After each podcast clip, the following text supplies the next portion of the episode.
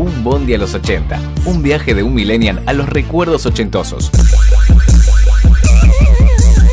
Una contraposición de padre e hijo en el que abundan personajes, historias y situaciones desopilantes producidas por la brecha generacional. La momia. I'll be back. Junto a Cristian y Valentino Vitola, subiste vos también a un Bondi a los 80. Una producción de Radio W Garage.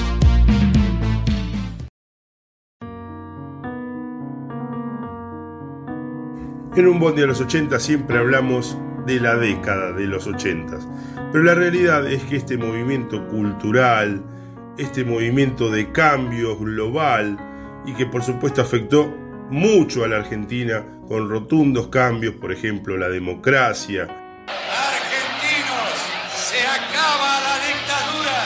Llega la democracia a nuestro país. eh, la llegada de nuevas movidas culturales, del under, eh, nuevas modas, nuevos artistas, empezó antes y se entiende que empezó durante la dictadura militar. Se comunica a la población que a partir de la fecha el país se encuentra bajo el control operacional de la Junta Militar.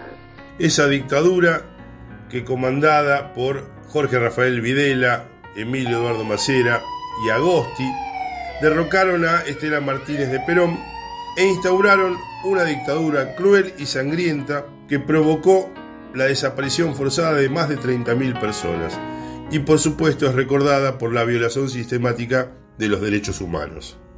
utilizar una frase que no me pertenece, porque pertenece ya a todo el pueblo argentino. Señores jueces, nunca más. Este proyecto de clandestinidad, violencia, tuvo ataques siniestros sobre la cultura de nuestro país. Unos ataques que jamás, jamás se habían vivido. Se censuraron libros, películas, revistas y cualquier tipo de opinión en contra era callada con la desaparición forzada. Sobre todo los que más sufrieron, los artistas que más sufrieron estos ataques, fueron los cantantes. Centenares de canciones fueron censuradas con el objetivo de evitar, en palabras de Videla, cualquier lavado de cerebro o confusiones a nuestra juventud y desapegos a nuestros valores tradicionales.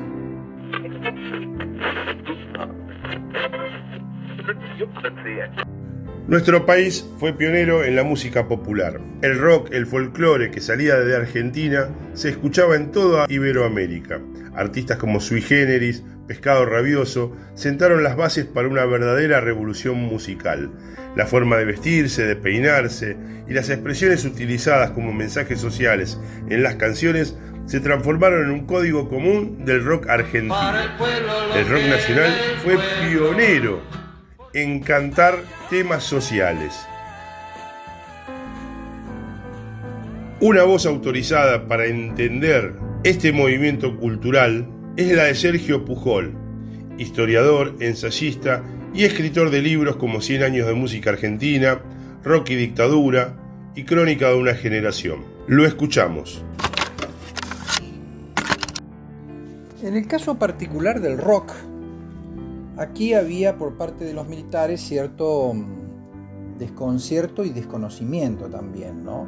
Era más eh, sencillo, si se quiere, a, los fines, a los propósitos de, de la censura, agarrárselas con el repertorio de Horacio Guaraní, que quizás fue el folclorista más prohibido en esos años, más censurado en esos años, el repertorio de Mercedes Sosa, que en el 78 se, eh, se tuvo que ir del país y volvió recién en el 82, de César Isela, eh, de Daniel Toro y de tantos otros. En el caso del rock, como el rock en principio no, no, e- no se presentaba como una canción política, como no estaba la intención de eh, protesta explícita contra un régimen determinado, contra el Estado, salvo La Marcha de la Bronca y alguna otra canción, eh, entonces, bueno, al principio se, se creyó que, que era una música relativamente inofensiva. Lo que sí despertaba rechazo entre los militares y, y buscaron combatir fueron, digamos, las reuniones masivas y cierto modelo de, de vida joven, libre, disipada, vinculada con el consumo de drogas, con el amor libre, etc. ¿no? Esto estaba en la cabeza, en el imaginario de los represores y, lo que se buscó es cercarlo, ponerle límites, amedrentarlo al rock argentino. Em, en parte se logró en algún momento de, la evolución, porque no es lo mismo el 76 que el 78, y el 78 no es lo mismo que el 81, y este no es lo mismo que el 82. Hay, digamos, dentro de la dictadura momentos o periodos. Hay un momento de declive entre el 77 y el 79, 80, claramente. Después con el regreso de Almendra a fines del 79 hay un resurgimiento de los recitales, aumenta la, producción discográfica, se graban más discos, empiezan a, regresar algunos artistas, Lito Nevia, Miguel Cantilo, Miguel Abuelo, eh, Gustavo Santolaya, algunos, León Gieco, algunos se habían ido por razones políticas, otros no, pero se habían ido finalmente, y se empieza a reconstruir el tejido de la cultura rock en la Argentina. En un día a los 80 no puede faltar la opinión del millennial, de Valentino, la otra pata de este programa, y acudimos a él, que a pesar de su juventud, de sus 20 años, se interesa muchísimo sobre los 80, sobre los años previos, sobre la música, la cultura y el rock. A tal punto que publicó en página 12, el diario donde él trabaja, una nota muy linda sobre la censura, el rock y la dictadura. Valentino, necesitamos tu aporte, te escuchamos. En un proceso militar caracterizado por políticas neoliberales, una deuda externa de 45 mil millones de dólares y la desaparición forzada eh, de todo aquel que pensaba diferente. No tiene entidad, no está, ni muerto ni vivo, está desaparecido. La represión fue utilizada como una política de Estado que avanzó contra todas las libertades individuales de las personas. La música y muchos de sus artistas se transformaron prácticamente en un blanco de persecución y censura. Así como extremar el cuidado en evitar acciones y actitudes individuales o de grupo que puedan exigir la intervención drástica del personal en operaciones.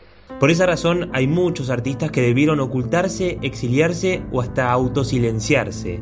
Otros simplemente se quedaron en el país para intentar evadir la persecución de sus letras mediante metáforas, mediante recursos literarios, y de esta manera la denuncia y la libertad de opinión se escondieron detrás de más cultura. En un recordado discurso en la Universidad del Salvador, el almirante Macera sostuvo que el alma del hombre se convirtió en un campo de batalla, y ese discurso pone de manifiesto el por qué la dictadura persiguió a quienes alimentaban esas almas, que eran los artistas. Tuvo que esperar hasta el 2009 para que el Comité Federal de Radiodifusión, que también es conocido como el CONFER, publicara una lista con más de 200 canciones prohibidas por el gobierno de facto.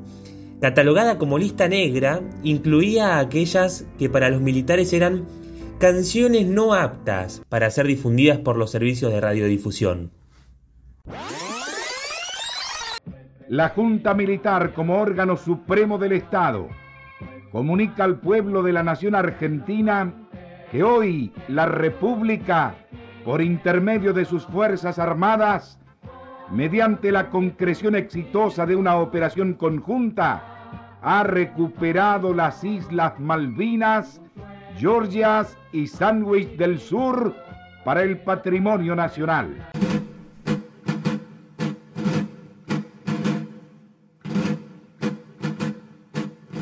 En 1982, precisamente el 2 de abril, todos los argentinos nos despertamos con la noticia de que las Islas Malvinas habían sido recuperadas.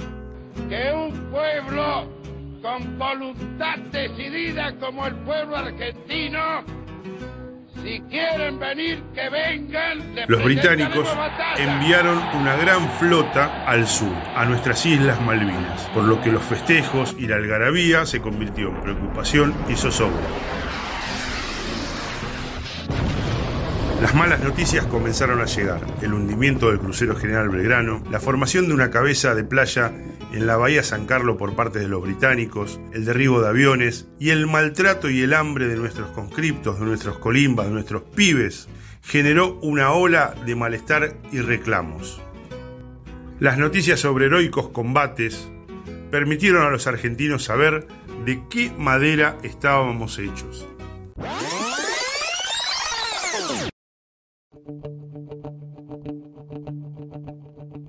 Allí los militares acudieron a una herramienta demagógica, censurar todos los temas musicales en idioma extranjero. Las radios solo podían pasar música en castellano.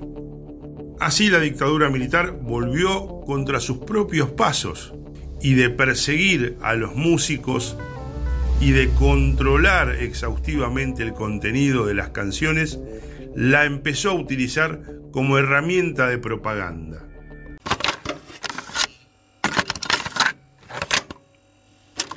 Y se empieza a reconstruir el tejido de la cultura rock en la Argentina. ¿no?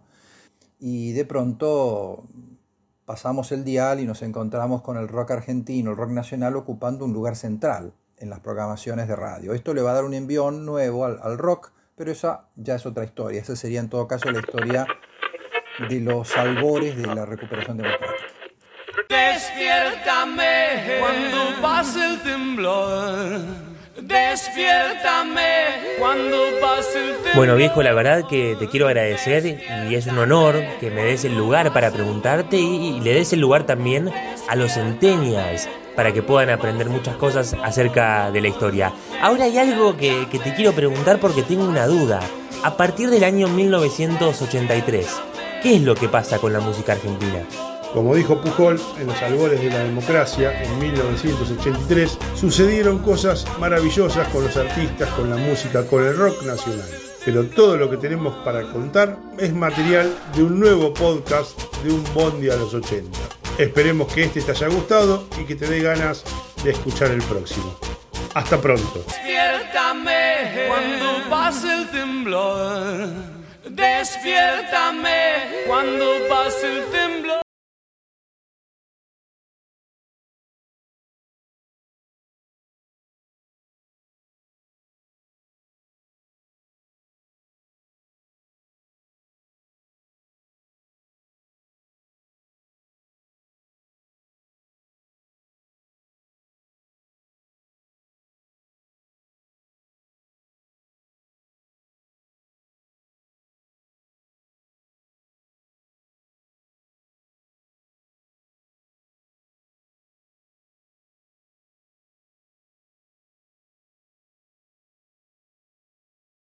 What?